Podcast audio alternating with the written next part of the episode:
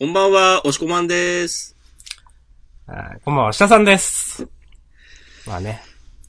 こうやってプレーンな自己紹介で今日もやっていきます、ジャンダン。そう。無糖で。はい。無糖の男たち。お、無糖ブラックですか？お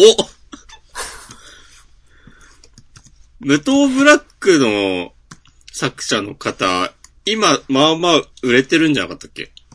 え、何書いてるんですかね？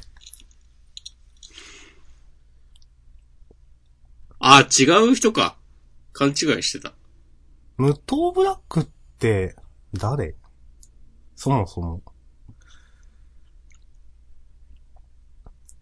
野々上大二郎、野々神？それ、自我の先生ですっけ？自我じゃなくて、もう完全にね、名前出てこない。あの、最遊記っぽいやつ。そうそうそう。最後の最遊記。そうそうそう。はい。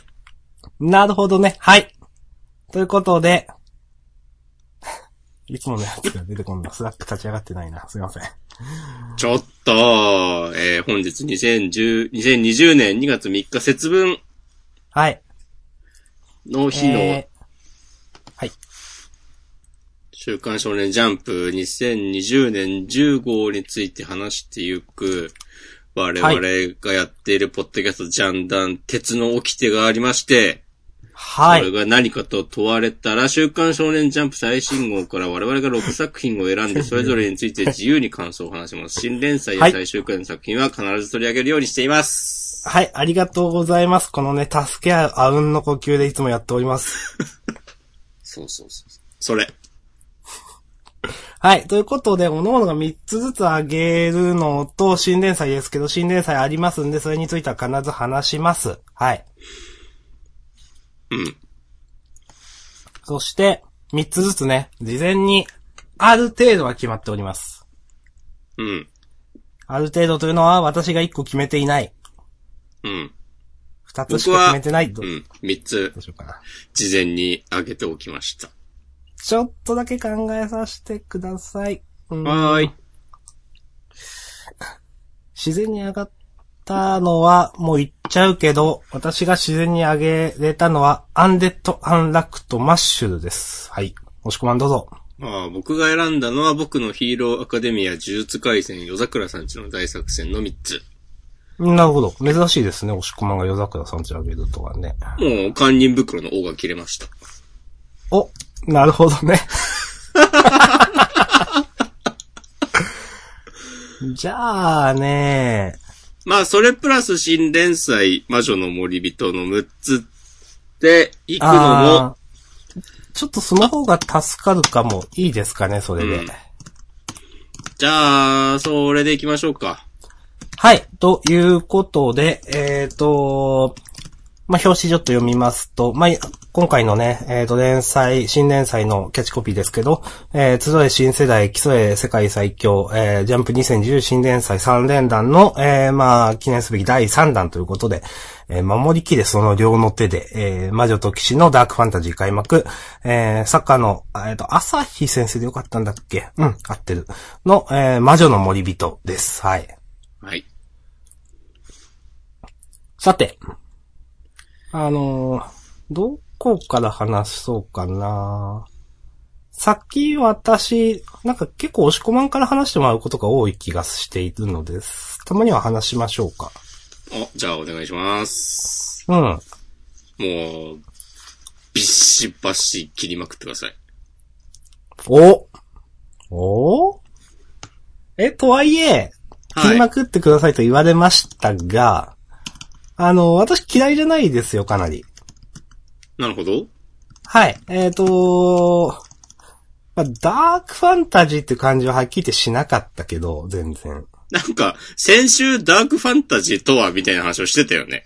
そうそうそう。で、言うほどダークじゃないよね、みたいな。なんか、ダークファンタジーって言っといて、うん別になんか、ね、ちょっと雰囲気暗いとか設定暗いだけでしょ、みたいな。なんか、まあ、言うほどダークファンタジーっていう、あれで本当にダークファンタジーだったことあんまないよねみたいな話もなんか私した気がするんですけど、この魔女の割人もそんな感じだと思いまして、まあ確かに全体的な雰囲気は少し暗いし、まあ、その設定的に魔女がね、えっ、と、まあ、殺される運命にあるとか、まあ、いろいろわかるんですけど、話自体は全然、なんだろう、救いがない感じでは全然なくて、まあ、うん。えー設定こそちょっとね、きつい設定ではあるけど、全体的な雰囲気は全然いいし、うん。まあ、王道ファンタジーとしてす、すごくありだったなという感じはしました。漫画としてのまとまりとか、なんか、なんだろう、は面白い。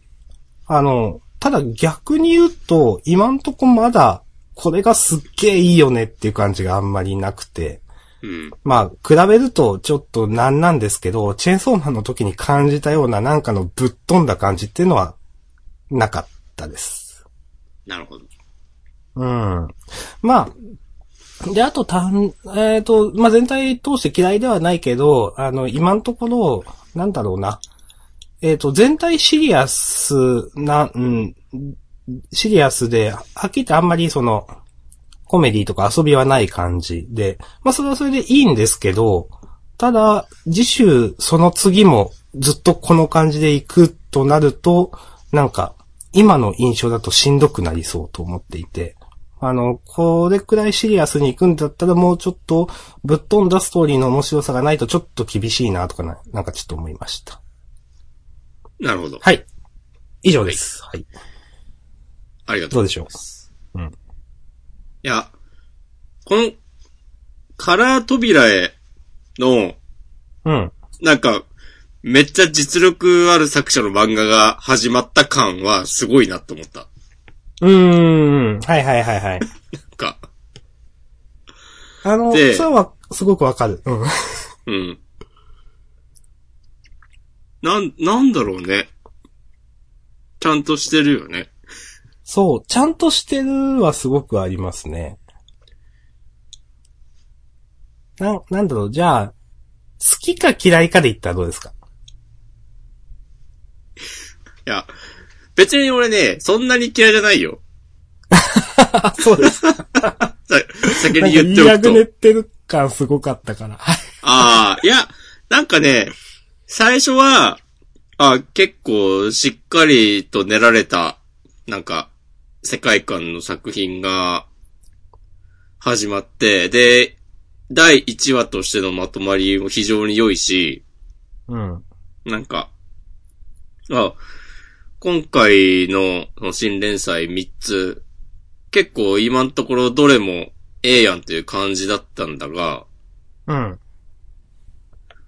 なんか2回目読み返した時に、ちょいちょい細かいことが気になってしまって、お、それちょっと聞きたいです。はい。なんか例えば魔女を、を生み出すために、国中から12歳の女の子3000人を まあ、それ。集めて、うん。この、えっ、と、な、な、どういう、なんて説明してるんだっけ、えイビル、魔の、まあ、魔子とか、魔の子供と書いて魔子という、まあ、遺伝子なのかわかんないけど、そういう、ね、なんかそういうのを注入するという。はいはいはい。そうそでう。、9割は？この世界で、は、そう、ああイビ、ル、魔と、えー魔法の魔って書いて、イビルとルビーが振ってある、なんかモンスターみたいのがいて、うん。うんそれに対抗するために人間たちは魔女を生み出した。うん。生み出したというか、作り出したというか。で、そうで、うん。そのために、えー、っと、まあ、さっきちょっと言ったけど、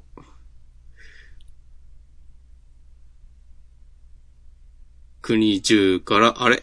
女の子を3000人、12歳の女の子を3000人集めて、その、イビルの、うん。アシャさんがさっき言ったマシっていう、なんか多分遺伝子的な、細胞的なものを注入して、9割、えー、は、その時の激痛で発狂して死ぬ。うん残りの1割も、えーっと、なんか、結局ほとんどがそうう、ん拒絶反応を起こして死ぬ。で、ほんのちょっとだけが、えーっと、なんかその、手術みたいのに耐えて、魔女になる。というね。うん。これ、で、この、このことはなんか、国の一部のもん、偉い人たちだけの秘密っていう。うん。いや、バレるだろうと思って。まあね。これ、超不自然ですもんね、これ。これなんかもうちょっと上手いやり方、なあ、ねえ。うん。これはちょっと思いましたね。うん。うん。うん。うん。うん。うん。だからこの辺、まあなんか、こういうね、設定に、どんだけ突っ込みを入れながら読むのかっていうのは、こううなんか、ジャンプ漫画を読む上でのね、重要な問題だと思うんですけど、うん。いや、確かに。よくこの話しますもんね、ジャンダンでもね、この点。そうん勢いで、一回目はなんか読み飛ばしたから、なんか、あ、ええやんって思ったけど、ちょっと気になっちゃったね。いや、それ、うん、私も一回目全然気になんなかったけど、今言われると確かに感すごいし、うん。なんかその、うん、結構ね、いや確かに言われると、それ以外でもい、あの、ちょっと無意識にどっかに追いやった違和感っていうのはあって、うん。まあ、例えばその、うん、なんだろう、この、うん、いや、ここまで求めるのはどうかな。えっ、と、なんでそもそも12歳を迎えたばかりの女の子たちなのみたいな。はいはいはい。うんこれって、例えばなんか一言、なんだろうな、えっ、と、いや、その、幼少の女の子にしか、こういったことはいろいろ研究したけど、できなかったみたいな一言入れればなんか、成立するじゃないですか。うん。そういうの入れて欲しかったなと思ったり、なんで幼少の、12歳を迎えたばかりの女の子たちなのとか。あと、まああの、なんだろうな。うん、もうちょっとこの魔女を制御するみたいなのが、あの、何かな。戦場では力を発揮できるみたいな、セ説明あったじゃないですか、どっかで。うん。なんか、その時、簡単に裏切れそうだよね、とか思ったり。はいはいはい。なんかそう、うん。この首は私の魔力を封じ込めるための魔道具だって知ってたみたいな。で、えっ、と、イビルを殺す時だけ首輪を外してもらえて、みたいな。なんかそれって、そこは自由なんだ、みたいな。なんか、なんとかできそうだよね、みたいな思っちゃったり。そうだね。そう。もっとなんか、わかんない。心臓にな、なんたらの術式が埋め込まれてとか、なんかわかんないけど、ああ、なんか案外、あの、警備みたいな、なんかザルだなみたいな、とか。うん。そうそうそう。なんか雰囲気で押し切ってるんだけど、っうん。ていう感じがしてしまうところを、なんかどこまで許容するかっていうようなことを考えてしまった。うん。あとまあワ、ワンチャンあるとすれば、うん。その、イビルが、なぜどうやってどこから現れたのかとか謎、謎というか、ま、何も言われてないじゃん。今のところ。うん。はいはいはい。だからなんかその魔女、魔女が先なのかなんか、イビルも、実はこのはい、司祭の皆さんが、なんか安定して、こう国を維持するために、なんか作り上げたとか、なんか、そういう、話が背景にあったりすると、また変わってくるかなという、いう風にちょっと思って、まだ、まあ、全然ピンとこないとか言わないでおこうかなと思っている。というか、いや、いいんですよ、基本的には。うん。なんか、最近の、最近のってこともないか。結構、いい感じの第1話だと思うので、うん。なんか雰囲気とか、今回の3つの中で一番いいと言って、言ってしまいたいので、うん。なんかだからこそ細かいことがちょっと気になっちゃったかなっていう。なるほど。いや、どうかな。うん。よく、今回って、なんだっけ、マッシュルともう一個が、アンデッドアンラックか。ああー、なるほどね。その中では一番本当に王道制度派って感じですね。うーん、なるほど、うんなるほど。うん私、本当まあ、展開がちょっと優等生すぎるかなと思って、はいはいはい。一話の最後で司祭をぶっ殺して出ていくくらいしてほしかったなって。うん。なんか普通に出てっちゃうんだ、みたいな。なんか。うーん。うん。でもこれ、どういう話になるんだろうね。わかんないですね。このこ、の、だって主人公の男の子が、あの、えー、騎士と書いてガードかなっていうルビがはい。振ってある、そう。うん。その国を守る、その、騎士として、なんか、めちゃ強い的な描かれ方じゃない？この、うん、他の人たちは、もう、国を守るのは魔女になったからすっかり、なんかもう、堕落してしまって、そんな中この主人公の男の子は、その魔女なんかに頼らずに、己のこう腕を磨き続けていたというね、ことになっておりまして。うん。って考えると、ああ、まあ、追っても魔女なのかなっていうのが、はいはいはいはい。うん、ありますが、、それはありそうですね、確かにね。ああ、それ、その追っ手の魔女をどんどん味方にしていくとかだったら面白いかもね。はいはいはい。し、うーん、まあ、わかんないな。うーん。ちょっとまだ、えっ、と、主人公に魅力を感じてないのと、うん。えっ、と、この結局魔女の子は、国外に出てたとしてもこの首輪でなんか能力封じられてるんですよね、多分。そうだね。多分。うーん、じゃあ力発揮できないのか。うなん、か、まだ地味な印象があるな話。うん。ちょっと正直、この1話で感じた、ゆ優等生っぽいっていうかなんか、まあ、悪いように言うと話が地味っていう感じがして、はい。来週以降もこの印象だとちょっと、あんまりピンとこないなって多分思うと思う。良くも悪くも正統派だから、なんか、うん、スケールがちょっとちっちゃく感じるんだよな。なんかそれこそ、押し込まんがさっき言ったように、なんかいろんな人を仲間にして、なんか、世界を相手に戦うくらいとか、腐った、この教会をぶっ壊すとか、それくらいぶち上げてくれたら面白いんだけど、1話を読んだ感じ、そういう感じじゃなくて、多分、あの、迫り来る追っ手を倒しながら、この、なんていうかな、えっ、と、まあ、世界の秘密を暴いてこの子を、秘密っていうのはまあなんかこの魔女のその、あれですよね。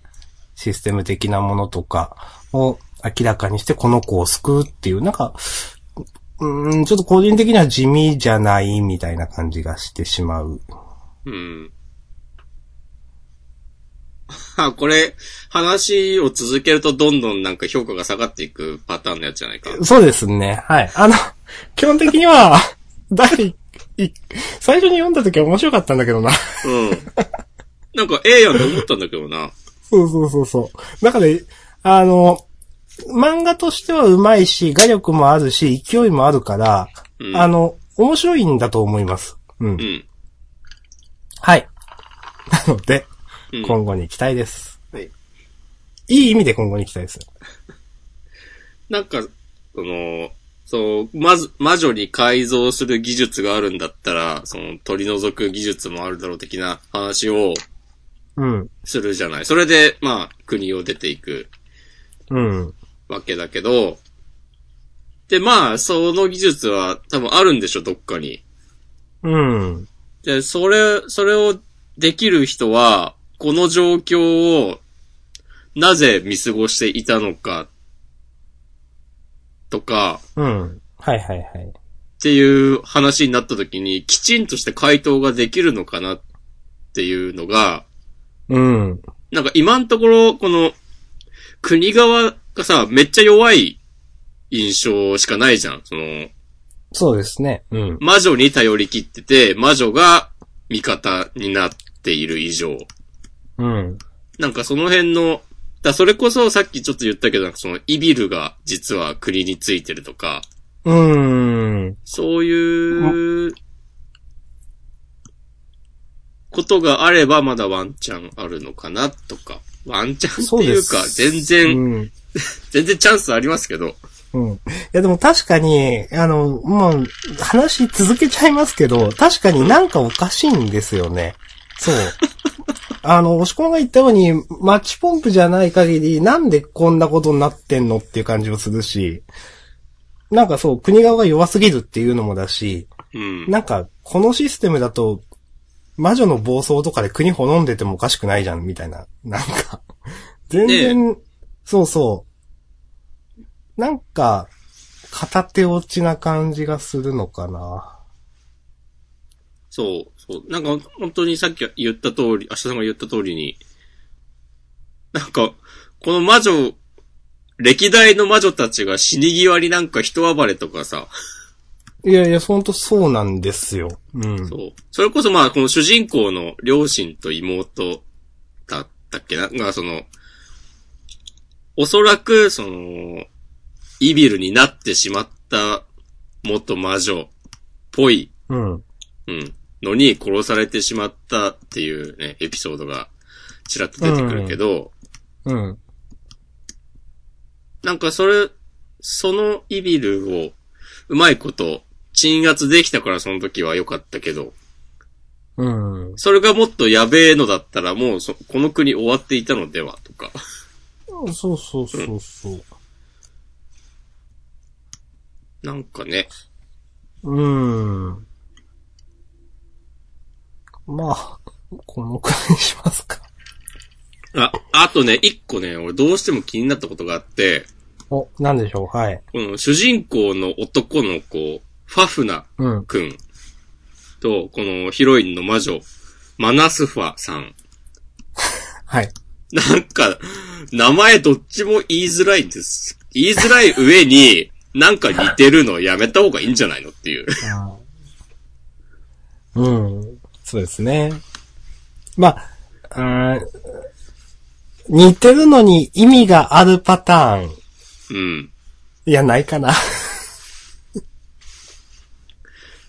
なんかどっちもさ、あんまり他の漫画に限らずとも、そのい古今東西様々なさファンタジー作品で聞いたことあるような名前じゃないし、うん。ここで、なんか元ネタもしかしたらああったら知らなくて申し訳ないなとは思うけど、なんかピンとこないんだよな。うん、うん、うん、うん。ピンとこない名前を付けられて、あ、この、なぜ、このファ、ファの音が、うん。そううん、被っているのかっていう。ファーも、ナーも被ってます。そうだね。うん。うん。うん。うん。何なんだろうな、これは確かに。あ、前、主人公テリーとかではよかったんじゃないの？いや、いいと思います。わかりやすくて。うん。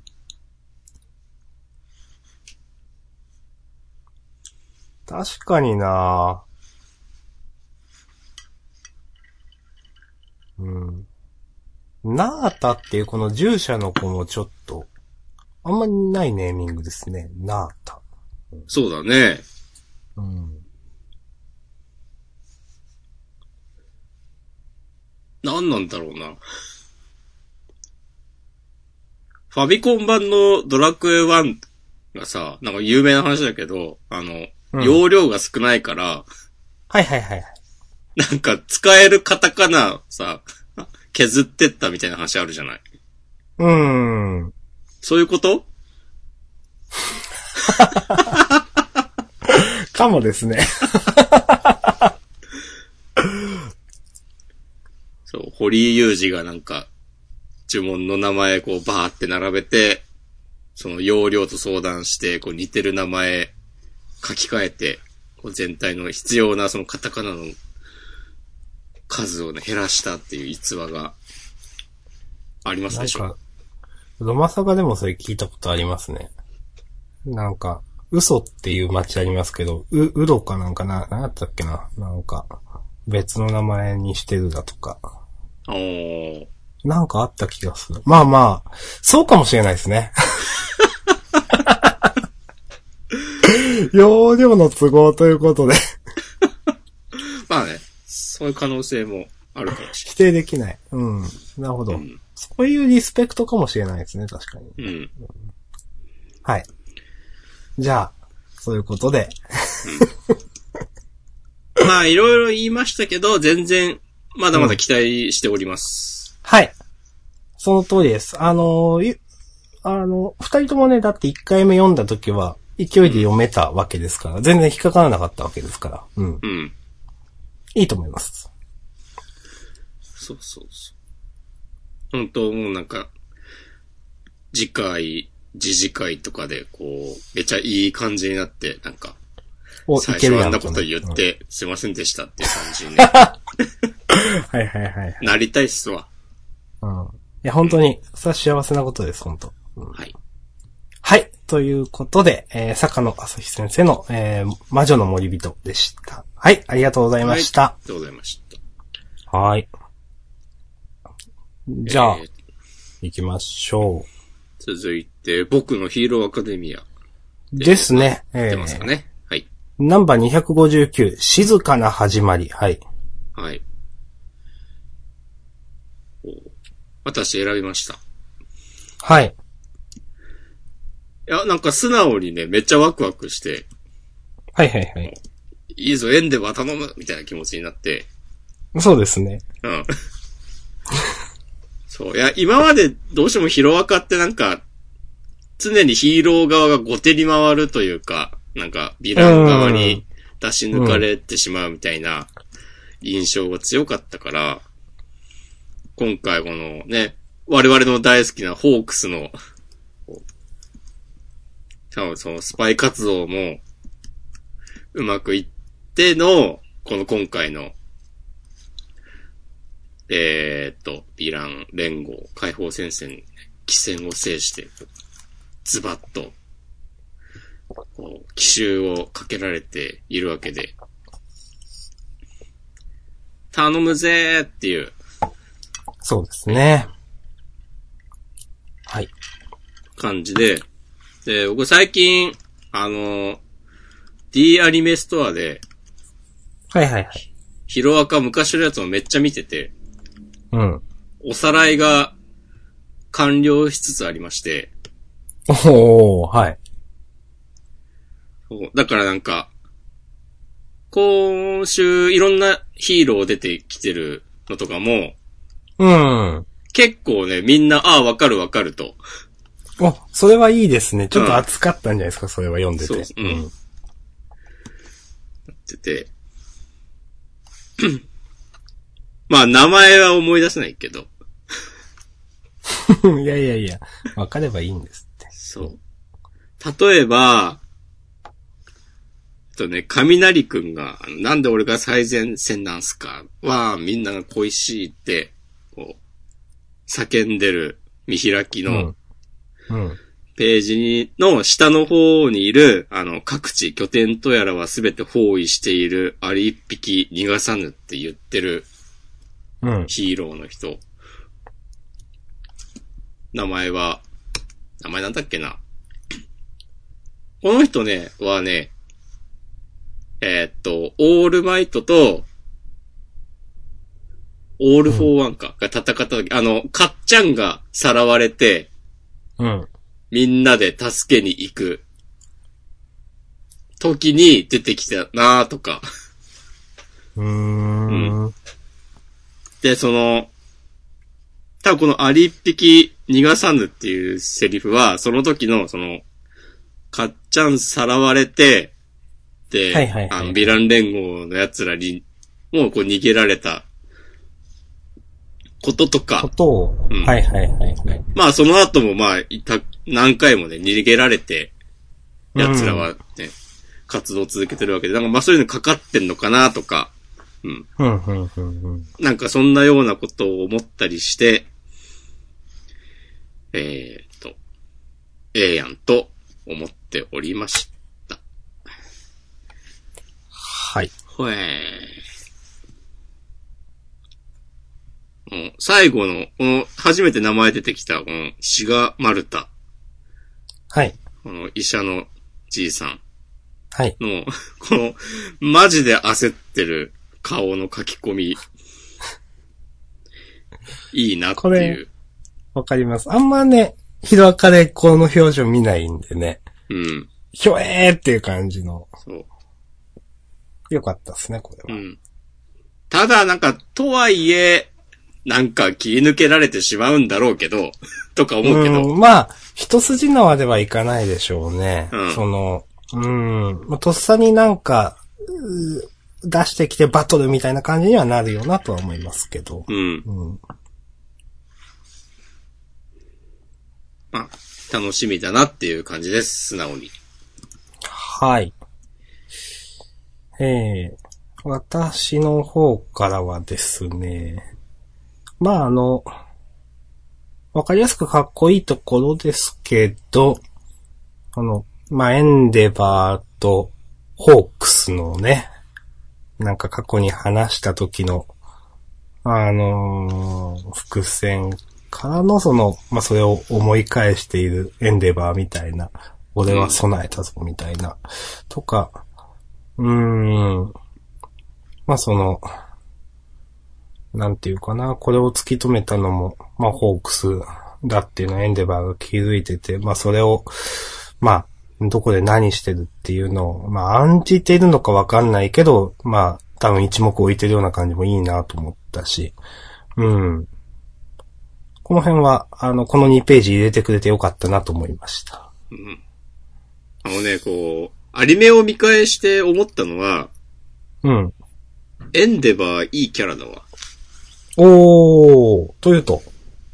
最初はさ、それこそもう、とどろき、とどろきくんともなんか、めっちゃバチバチやってて、うん。バチバチというか、まあ、エンデバーのこう、歪んだ愛というか、うん、うん。自分の息子をナンバーワンヒーローに育てるっていう、そういう道具として、としてしか見ていなかった的なのが、こう、ちょっとずつなんか人の心を取り戻すというか思い出すというか、うん、そうです、ね。オールマイトがえ引退して、で、それでなんか、繰り上げ当選みたいな感じでナンバーワンになって、うん。い、や、そういう形でナンバーワンになることは望んでなかったのに、つって、その、まあ、うん世間からの、その、オールマイトと比べたときに、ちょっとね、うんみたいなこと言われて、なんか、エンデバーなりに思い悩んだりとか、うん。あとその、トトロキくんがちょっとずつ変わっていって、その、エンデバーとこう向き合おうとしていく中で、そのエンデバ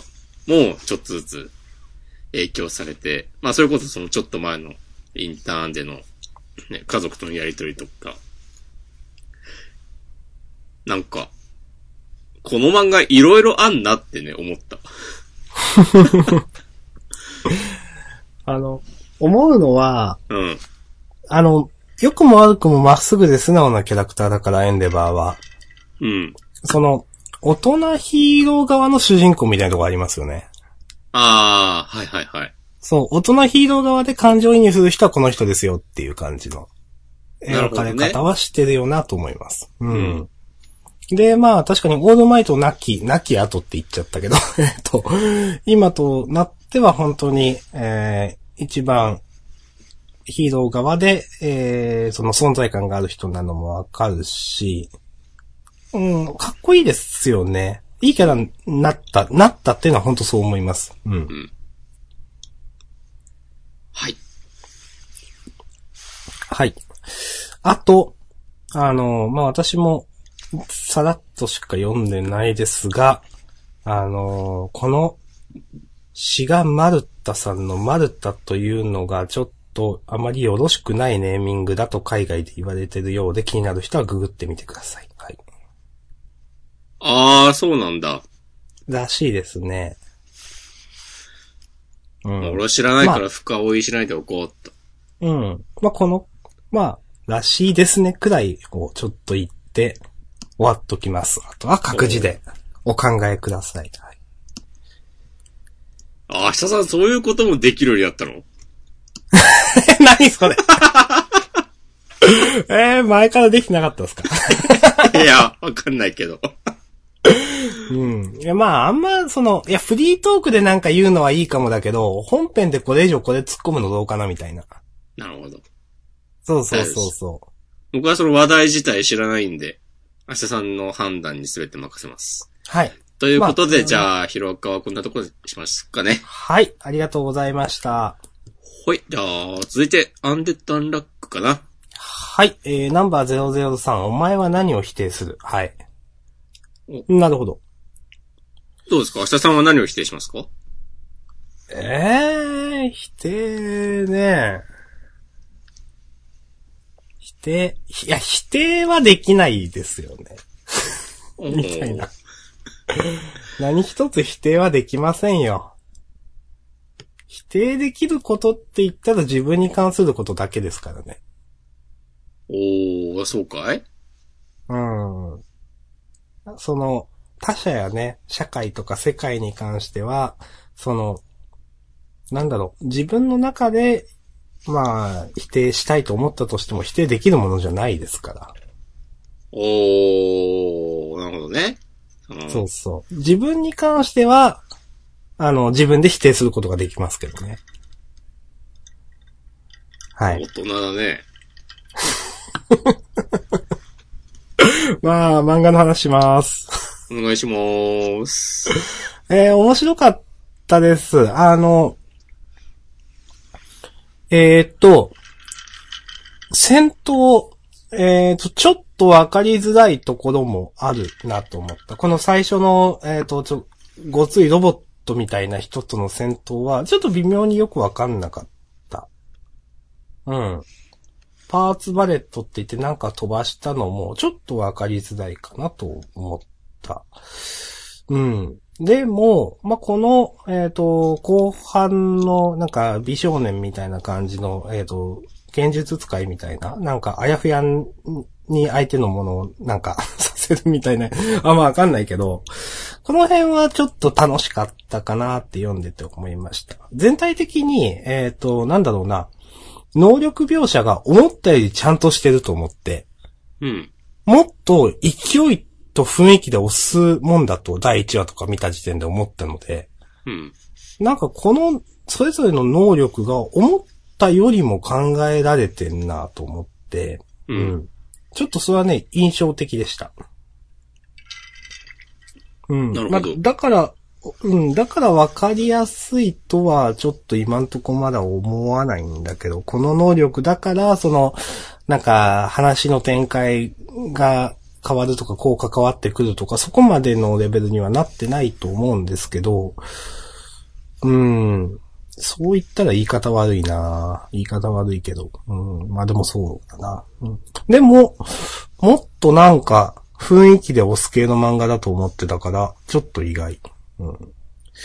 それで、えっ、と、まあなぜ、えー、かっていうと、あの、なぜあげたかだと、あの、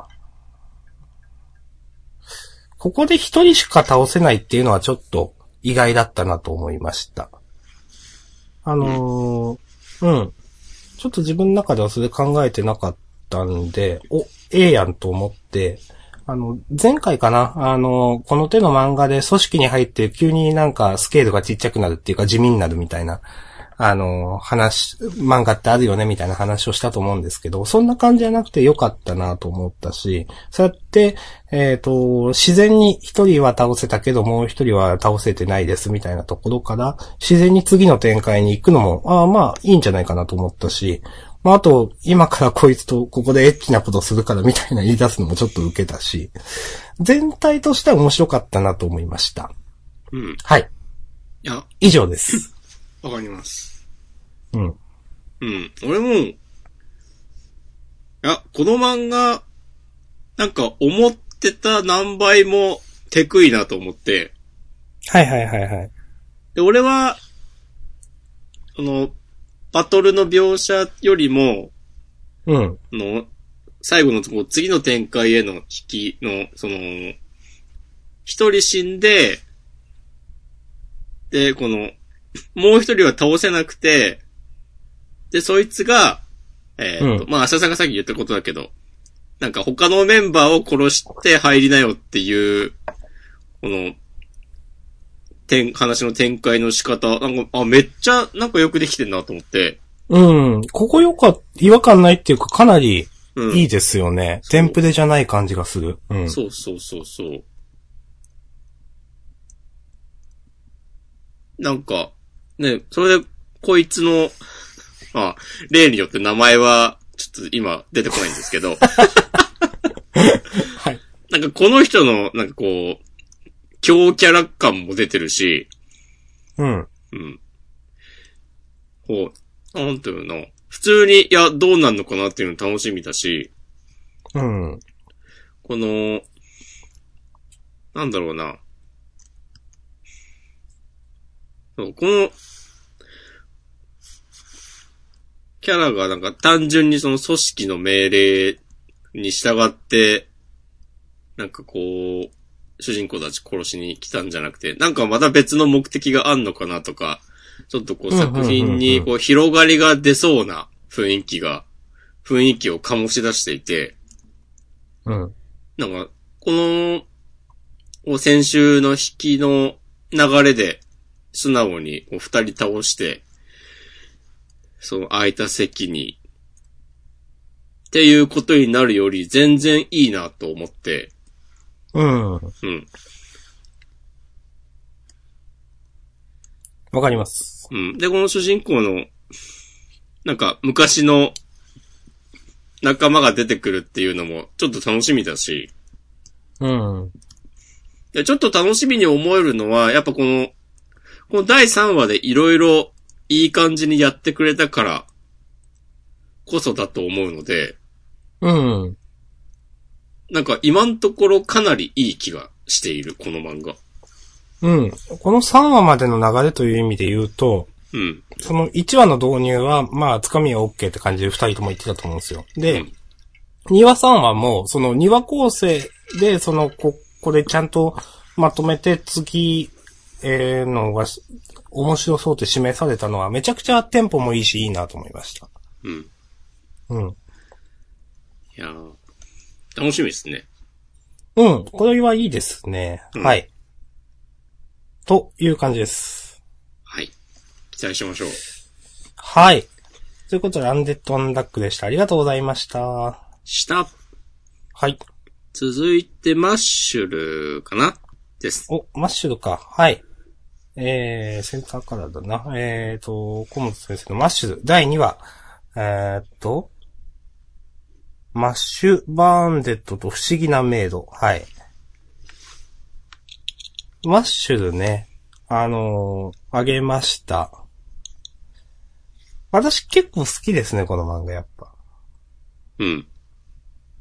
うん。うーんとね、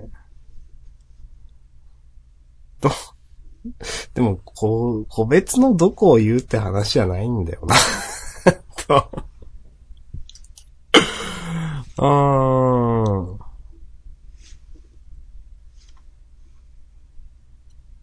あの、あんまり、鼻につく感じが少ないです、個人的には。うん。うん、最後の壁がーっつってバガーンって出てくるところとかは結構好きです。うん。まあ、ベタですけどね。うん。あの、この、絵の感じ。まあ、お世辞にもうまいとは言えない。うん。まあでも全然ありだなという。この手のね、漫画なら。うん。あの、思ったより好きだし、結構自分の中では、あんまマイナスな要素がない、この漫画。おー。はい。なので、なんかね、続いてほしいなと思いました。はい。あ、いいですね。はい。うん。わ以上です。かりました。ありがとうございます。どうですか？いや、俺はね、あの、スフィンクスみたいなのが出てきて、昼には二本足、夕が夕方には三本足の生き物はなんだっていう問いかけからの、はい。そんな生き物いるわけないだろうっつって殴る流れではね、かなり好きだった。はいはいはい。うん。うん。いや、俺も、いい、いいっすね。これ好きですよ、割と。おー、いいですね。なんかまあ、この漫画は、うん。あのさっき魔女の森人の時はこう、設定の細かいところいいろいろ言ってしまったけど、うん。なんか、マッシュルはちゃんと、いや、そういうの、細けいことはいいんだよの精神で読んでくださいっていう、そうですね。そううん。雰囲気をちゃんと発していて、なんか、それが一貫してるから、なんか、素直にその通りに気楽に読めて、で、かといって別になんかそれが、なんか手抜いてるとか思う、とかは思わないし、うん。普通に面白いところ面白いから、ええやんという、印象ですな。はい。うん。いいです。褒めてますね。いいですね。はい。結構でもインターネットの皆さん的な評判はあんま良くないっぽかったっすよ。ああ、そうなんだ、これ。うん。そうなんだ。ええなんかブラッククローバーとワンパンマンを足したみたいなとか。ああ。ワンパンマンね。うん。それは確かにちょっと思ったんだよな。まあ俺ワンパンマン読んだことないんだけど。私もワンパンマンそんな読んでないからわかんないんだよな。はい。あとまあこれはちょっと言ったと思うけど、なんかまあ、なんかウェブ漫画っぽいよなっていううん。書き込み具合とか。うん。でもなんかそれが別になんかマイナスになってないと思うんだけどなという。自分もそう思います。うん。それは問題じゃないでしょっていう。うん。なんかちゃんと、す違うところできちんと、こう、練られている風に思える。うん。うん。あの、いかにもウェブ漫画的なんで、絵が、その、なんか、ただ、こ話とか、細かいところが雑なわけでは全然ないと思うんですよ、この漫画。うん。うん、なんか、そう、練られているように思える。多分そこまで雑だと、多分、いろいろなんか気づいちゃうというか、いや、それはないでしょってどっかで思っちゃうと思うんですけど、うん。それがないんだよな。なんか、一貫してなんか、ふふっとなる感じはあって、うん。面白いと思いますね。うん。うん。僕も結構高評価っす。はい。はい。はい。そんな感じで。ほい。はい。ということで、来週も期待してます。マッシュルでした。ありがとうございました。はい。ありがとうございました。はい。はい。そして、うん、夜桜さんちの大作戦ですね。うーん。そのはい。前に、呪術回戦だ。気持ちが流行ってしまいました。はい、呪術よろしくお願いします。呪術は、まあ迷ったんだけど、うん。その、まあ、その、最後の、このタイミング、その五条先生が封印されたタイミングで第三勢力が現れるっていう、うん。まあ、大きな、こう、ストーリー展開。もう、なんか、いいなって思ったし、うん。なんか、まあ、来週いきなり、なんかこの人たちみんなボコボコにされてるとかも、この漫画ならありそうだなっていうふうに思うけど。あんまね、あんま、強敵じゃないように思っちゃうの、なんか。まあでも、この人たちがそんなに強くないとしても、この、うん。五条さんのおかげでお、いがいるせいでおとなしくしてた別の呪詛師たちがどんななのかなっていうのは、なんか素直に期待したい。うん。とか、はいはいはい。なんか、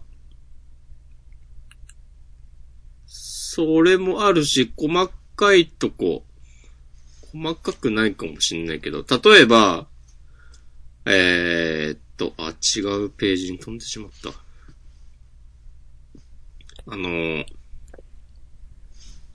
ゲトウがまだちゃんとゲトウだった頃に助けた。助けた、あの、女の子たち。うん。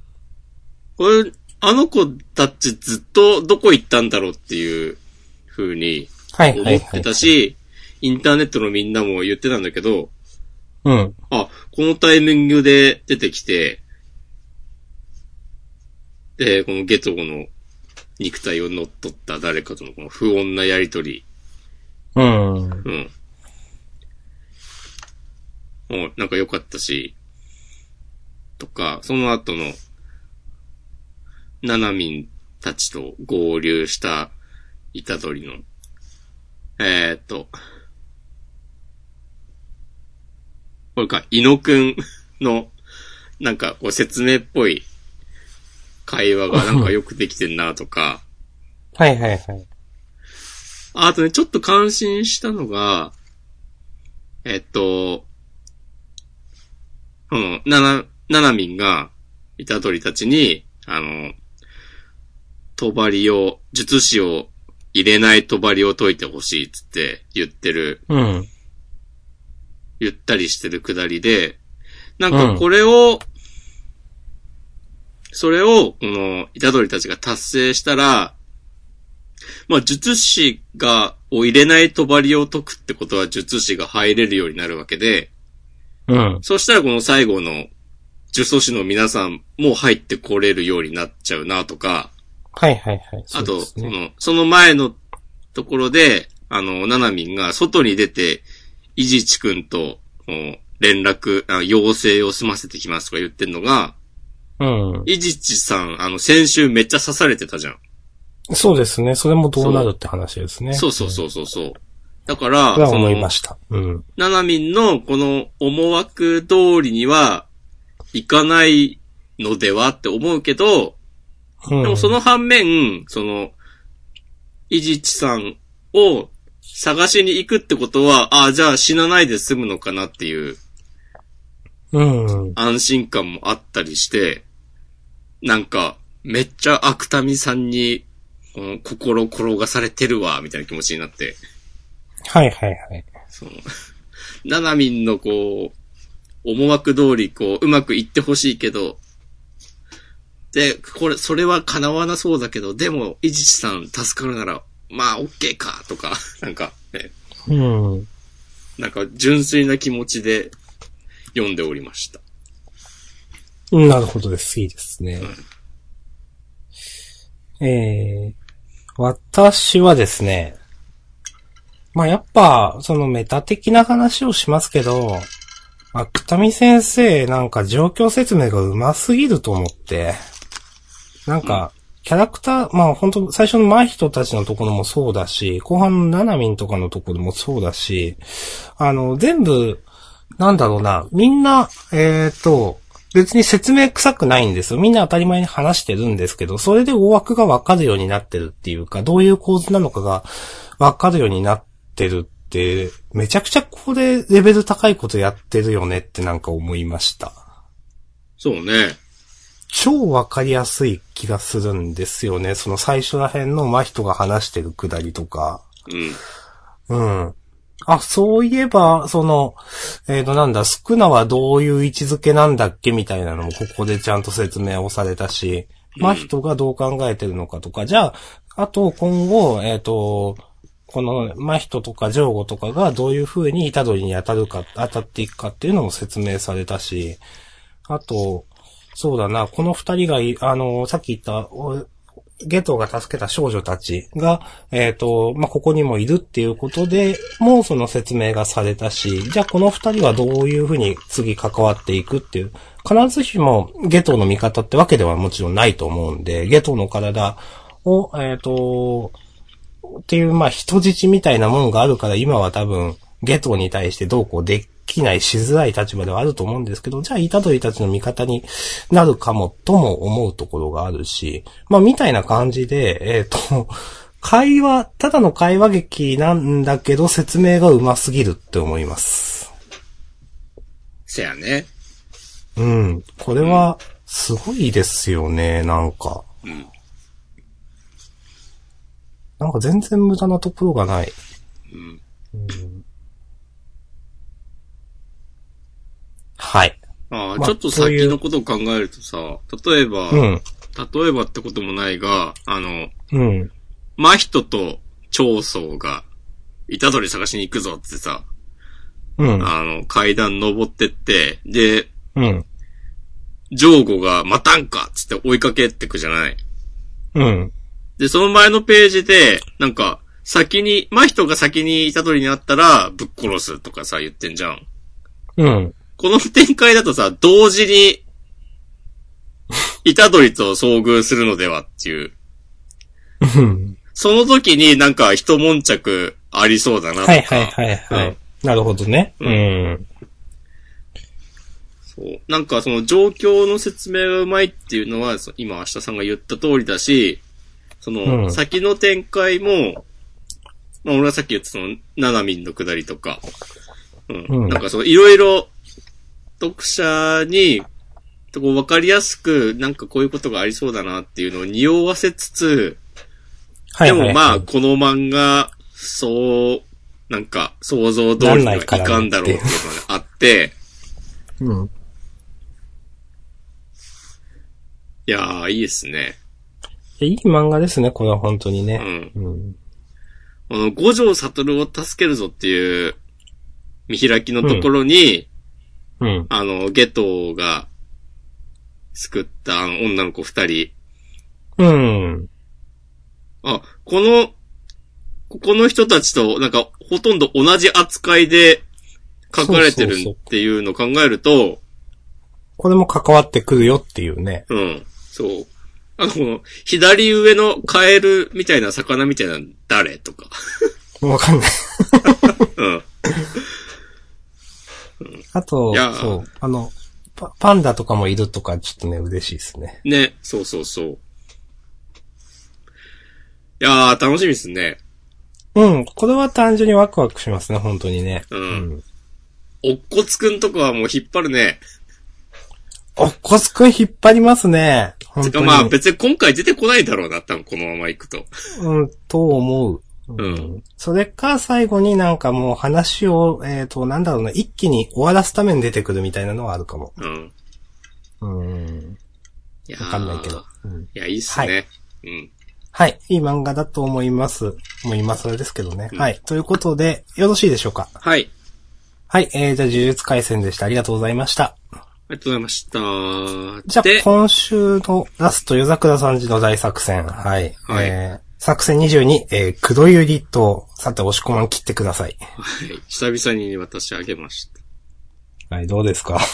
や、まあ昔から、うん。なんかこの漫画の世界の、うん、スパイの設定、よくわかんないなっていう。まあ、散々ね、話、議論され尽くしてますけど、うんなんか、週刊スパイランキングみたいなのがあるような世界で、どうやってスパイが活動するのっていう。なんか、ね、す今回もさ、こう、秘密、政治工作ランキング常連の三つ子スパイとか言ってさ、なんか出てきてるけど、いや、まさにこれがさ、いや、今までは、なんかそれでも、まあ、100歩譲って、そういう世界観なんだなっていう納督が、まあなんかまだ俺の中でできていたんだけど、うん。え、なんか、政治工作ランキングっつって、なんかそのスパイが、政治工作、政治的な、なんか、様々な悪行を、えーやらかしていることが分かっていて、その、分かっている前提でランキングが作られている世界なら、なんか、さすがに、そのスパイたちは、なんか、逮捕されて叱るべきなのではっていう。だってそのスパイがなんか政治工作してるのの分かってんでしょっていう。そうそう、もう全然意味わかんないですね、このあたりはね。うんそう、なんそか、のうん。その政治工作ランキング常連それ全部バレてるっていうことだから腕が悪いのではとか思うしな。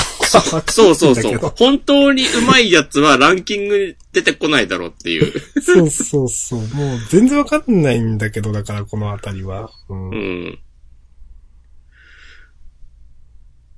ただ、でも今週、それすらも霞むほどわかんないなって思ったことがあって、うん。あの、太陽くんが、その、スパイとして、そのなんか、悪いことしてる政治家の事務所に、こう、うん。スタッフとして行くことになって、そまあ潜入捜査、スパイとして、うん。うん。なんか爆弾を使って、こうテロをやらかそうとしているらしい。というところまで掴んで、その決定的な証拠を、お前、こう、見っけてこいっつって。うん。で、なんかその話が進んでって、えー、そして手がかりすらつかめないまま、刻一刻と爆弾のリミットは近づいていたっていうモノローグがあるんですけど、うん。爆弾のリミットって何っていう。うん。これ全然意味わかんなくて、なんか、3回くらい読み返したんだけど、うん。なんかね、次の総選挙のために、この、なんか、なんか、爆弾？小型の爆弾を使うらしいっていう、まあ導入のストーリーではあるんだけど、うん。そ、総選、え、それ、具体的になんかいつ使うとかはよくわかってないから、えっ、と、潜入捜査、スパイとしてやってこいっていう話をしていたと思うんだけど、じゃあこの爆弾のリミットは近づいていたっていうモノローグは何っていう、この爆弾のリミットという言葉は何を示しているのかが、何度か読み返したけど、全然わかんなくて、うん。で、で、この、このモノローグの後に、なんか、あさっての爆破テロ工作の最終確認だがとか言ってて、で、その、うん。そのコマが、えー、そのコマを読んだタイミングで、私たち読者は、あ、これが爆弾のリミットなんだなっていうことが、なんだねってわかるわけですね。わかるんだけど、繋がるんだけど、でもそれは、このモノローグの後に得た情報なわけで、うん。うん、まあ、じゃあ、ねこの爆弾のリミットって何っていうのが、ちょっと僕の読解力では、なんか、わかんなくて、うん。か、もう勘弁してくれと思って、あげました。うん。あ、細かいとこも、まあいろいろあるんだけど、うん。いろいろある中で、ちょっと一個だけ、細かいなりにでかいなと思うのが、なんか、あの、先週出てきた、ひまあ最近出てきた、あの、ひなぎくという、はいはいはい。国、国の管轄のスパイそうそうそう。こう、うんそうそう、それ、それ。の、なんか組織。ひなぎく。うんひなぎくの存在は知っているし警戒されてるとか言ってる、言ってるコマがあるんですけど、うん。それひなぎくの存在価値あるんですかっていう。うん。いやー、これね、もう、何なんでしょうね、これね。なんか俺は全然知らんけど、例えば、KGB とか CIA とかは、なんか組織の存在は、もちろんみんな知ってたとしても、うん。なんか、その中の構成員のこの人はこうでとかっていうのは、明かさないようにしているんじゃないんですか？っていう。それがその公務員スパイ。という、公務員スパイというものが成立するのとしたら、そういうの大事なんじゃないかなとか思って、なんか全然、ちょっとついていけないなーっていう風に、改めて今週思ったので、夜桜さんちの大作戦あげました。はい。はい。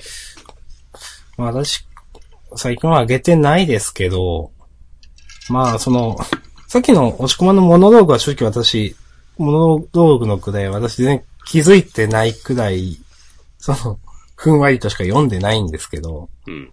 まあ引っかかるところは本当10とか20くらい多分あって、うーんう。ん。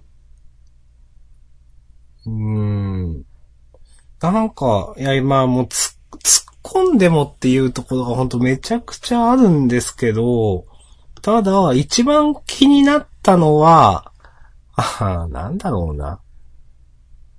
お前のような一、あの、ひなきくの存在は認知されているから、その、主人公、えっ、と、太陽くんだったっけ？が、えっ、と、まあ、はいで、行けっつっといて、最後にそれがバレてるってなんか、なんか何なのって思っちゃったし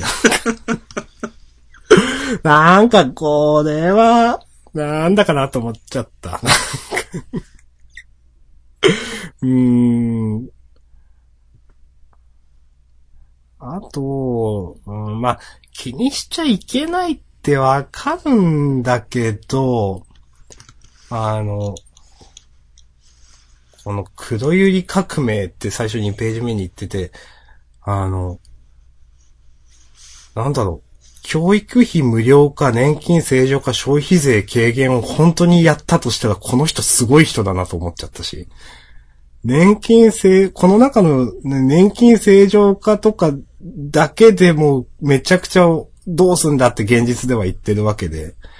なんか、ね、それらを、なんか財源の問題をすべて解決しながらこれをしてきたとしたら、めちゃくちゃ敏腕政治家じゃんと思うし、なんか、悪いことをしていたとしてもそんなんできるはずないじゃんとか、そんなことを突っ込みたくないんだけど、なんか、最低限のなんか、辻褄合わせというか、いや、それはないでしょっていうのは合わせてくれよと思っちゃうんですよね、なんか、いちいち。俺、ここね、年金正常化っていう言葉の選び方は、うん。なんか雑だなって思ったわ。あ、でもそれは思いました。あと、えー教育費無料化っていうのもちょっと雑なんですよね。いや、無償化って言わないとか、うん。なんか、教育費を無償化って、何なのとか思っちゃって。その、なんか、いや、これ教育費って、えっ、と、いわゆる高校とかの授業料ってことですよね。うん教育費ってちょっと幅広すぎないとか思うし、無料化っていう言葉遣いもあれだし、まあ確か年金正常化っていうのもちょっとなんか、うん。うん。あれ、言われることはすごくわかります。そう。なんか、年金正常化っていうのは、いや、今の私たちが暮らす現代のこう日本の、その、うん年金をめぐる、こう、様々なこう事情うん。が分かっている人にとっては、ん？分かっていたとして、で、なんかそれと地続きの世界観なのであれば、なんか正常化っていう言葉選びで成立すると思うんだけど、うん。なんか別にそういう話なのか、そういう世界なのか知らんし、と思って。うん。だとしたらこの正常化って何っていううん。風にとかね。まあ、些細なことです。そんなのまあ、あと、思ったのは、このなんか、ボムをプリーズっていう、なんか、その、なんだろうな、これでは逮捕ができないみたいなのもなんかなんだろうって思っちゃったし。なんか逮捕できそうだけどね。うん、正門認証でこれ逮捕できるでしょとか思っちゃうし、なんか。うん。声で。いや、知らないけど。これで逮捕状出せるでしょとか思っちゃうし、なんつうかな、うん。うーん。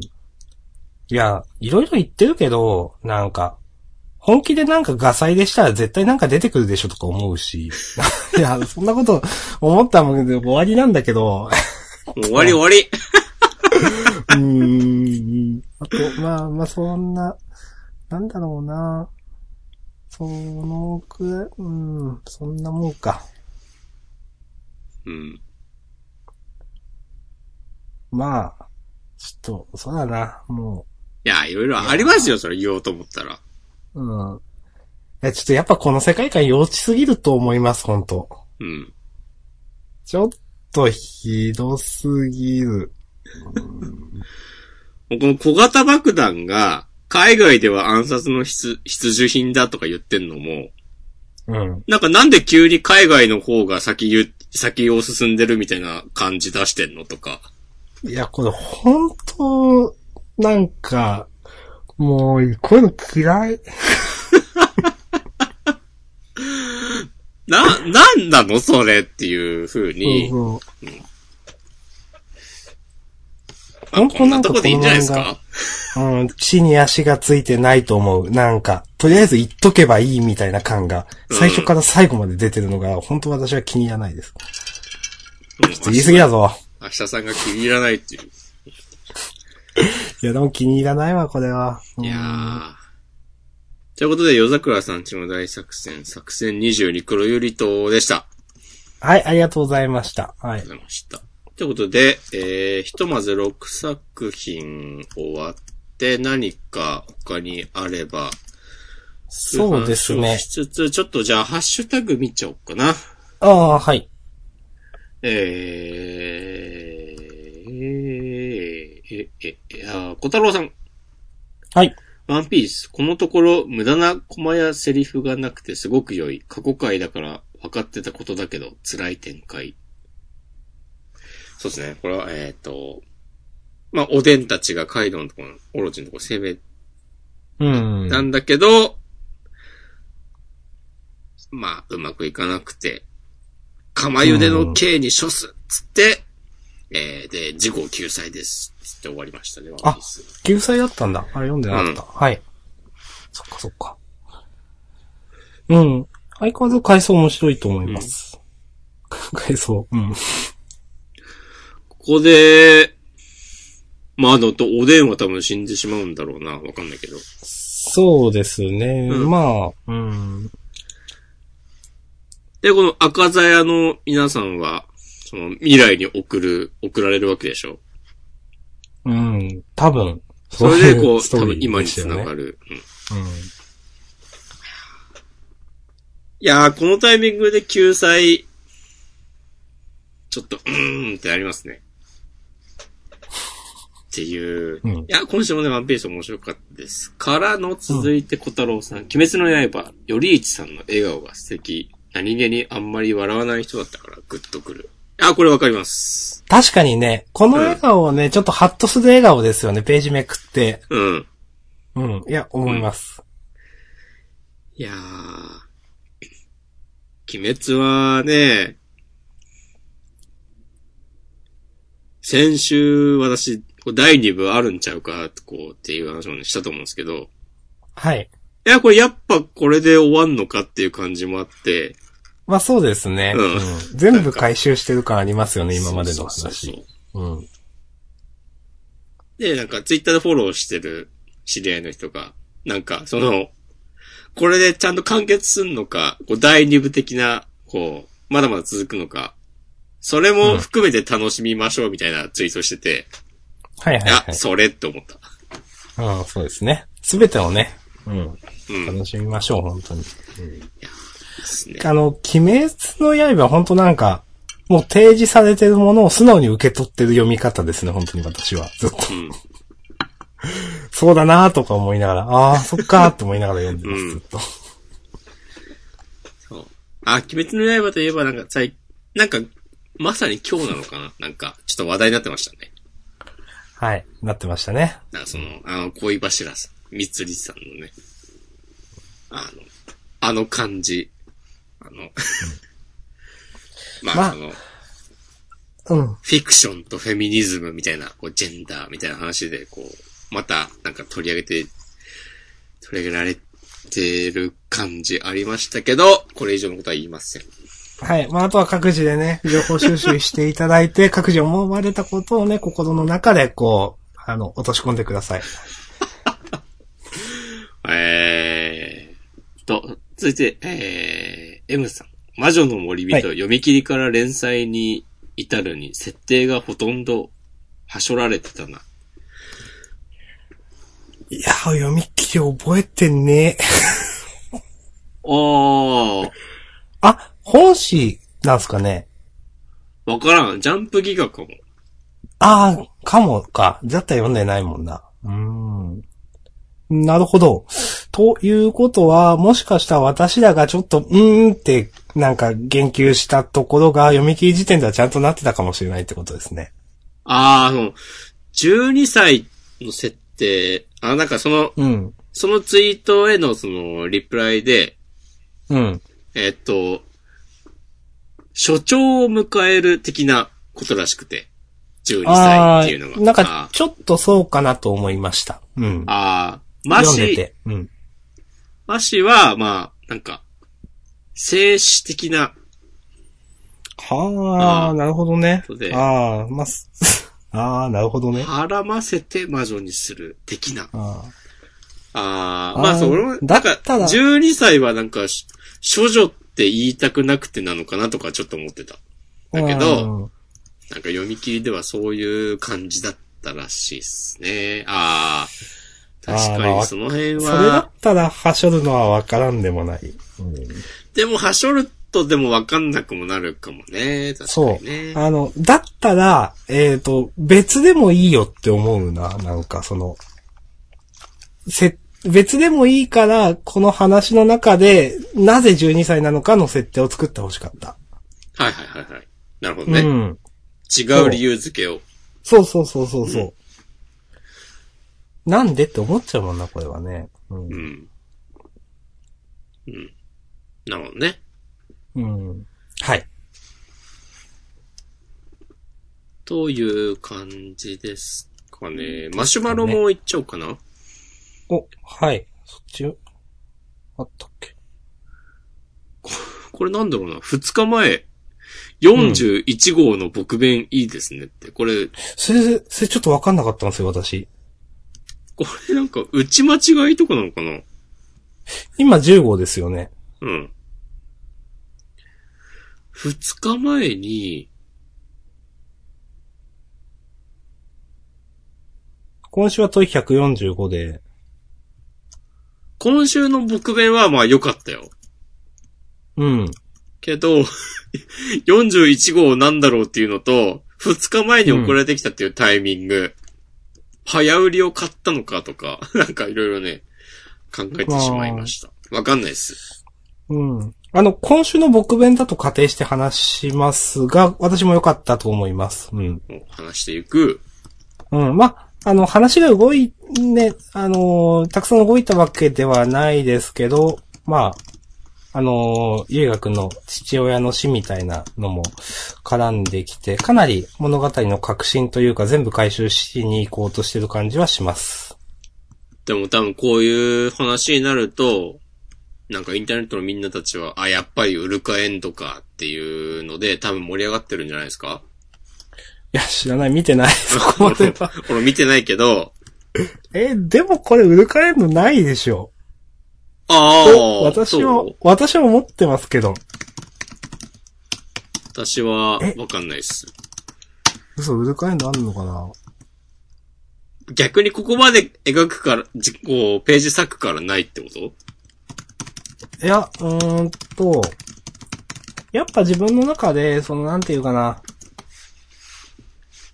うーん、みんながゆいがくんに気持ちを伝えるっていうのは一応前提にあるんですよ、なんか。うん。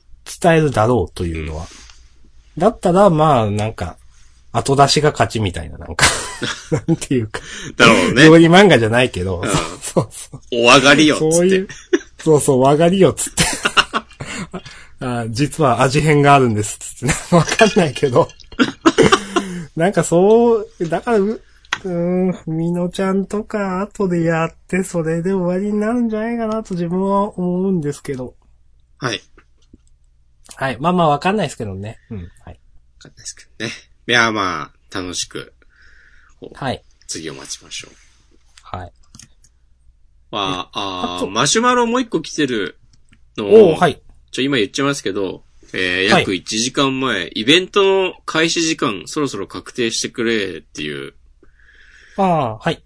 これは、まあ、これあの、2月22日土曜日の、えー公開収録イベントの、えー話だと思うんですけど、一応、はい。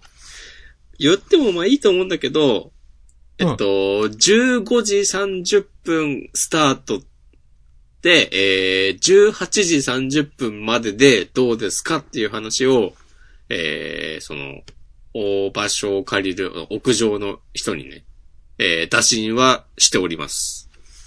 はい。うん。で、多分、それでいけると、大丈夫だと思うっていう、返事はもらってるので、うん。だいたいそんな感じです。3時半から6時半。で、えー、考えておいてもらえると。で、多分我々は、そのイベント終わった後も、お店にはずっといるんで、うん。なんか気さくに受け答えたり、急に殻に閉じこもったりすると思うんですけど、はい。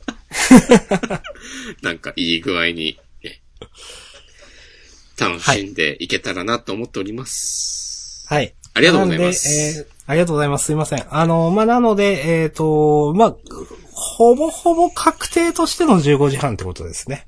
あ、うん、大丈夫と思うよ。うん。うん。はい。じゃあか、よろしくお願いします。はい。はい。さて、えっ、と、個人的にあとちょっと良かったなと思ったのは、えっ、と、アクタージュ、えっ、と、あの、黒山監督がちょっと動き出して良かったなと思いました。アクタージュさ、良かったけど結構切ない終わり方じゃない？そうですね、これあね。の、結局、花子さんが救われない感じ。そうそうそう。これ、そうなんですよ。あの、いいのってちょっと思ってた漫画として、なんかう。ん。あ、でも俺はいいなとは思ったけどね。うーん。うん。なんか、アクタージュって結構、綺麗にこういうの一つ一つ回収していく、わかります。うん、。イメージだったから、あ、花子さんはこういう感じにすんだっていう。